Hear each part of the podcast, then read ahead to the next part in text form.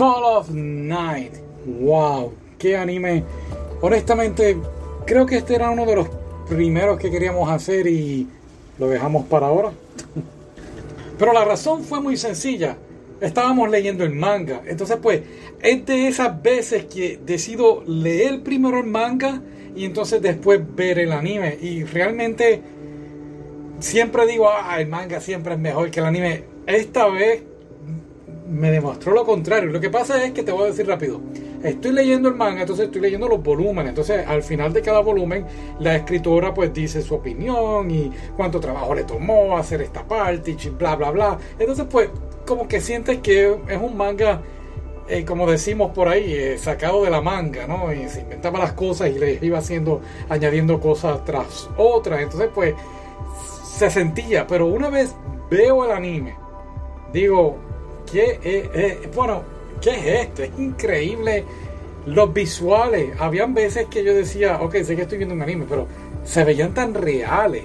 Y, y la música, la música fue algo increíble. Cada momento, bueno, realmente parece más bien una película de anime que un anime. Sabes que las películas, y sobre todo así de este género, así de.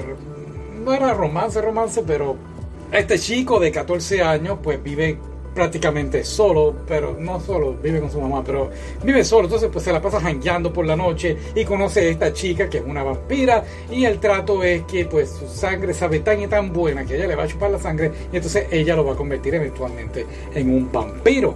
Y pues en cierta forma para él convertirse en vampiro se tiene que enamorar de ella. Y entonces pues ese es el objetivo. Pero aquí está el detalle.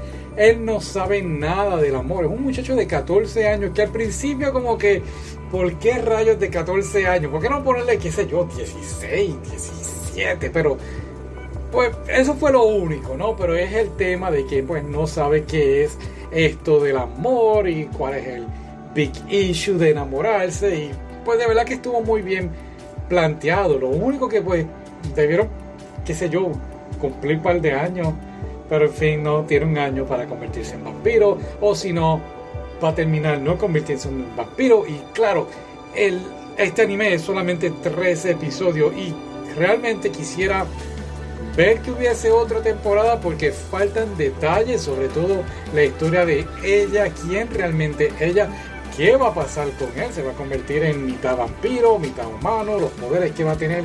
Y claro, el villano o la villana de la serie y otros personajes que aparecen luego en el manga. De verdad, de verdad, honestamente, vale la pena leer el manga. Como te dije, pues, mi error fue pues quizás pues no sé, leerlo con los volúmenes y leer la reseña de la escritora, pero no tienes que hacerlo, no leer la reseña, solo lee el manga y disfruta este anime porque es que es algo increíble. No esperaba que fuera tan bueno. Y sí, sí, venden, ¿sabes que Nunca, solamente una vez, una vez compré un original soundtrack de, de anime, fue el de Kenshin Samurai Yeki. Este definitivamente hay que comprarlo. Es que la música es, sobre todo el soundtrack es tan inspirador, tan, tan wow, sí, voy a ir por ella y voy a decir que se enamora de mí y ella también. Entonces, pues claro, están las escenas de acción, como tiene que haber escenas de acción, escenas de comedia y increíble, de verdad, de verdad, vale la pena verlo. Deja de ver este review, ponte a ver el anime. Y pues si viste, pues déjame saber qué te pareció y será hasta la próxima. ¿Ok? Ok. Bye.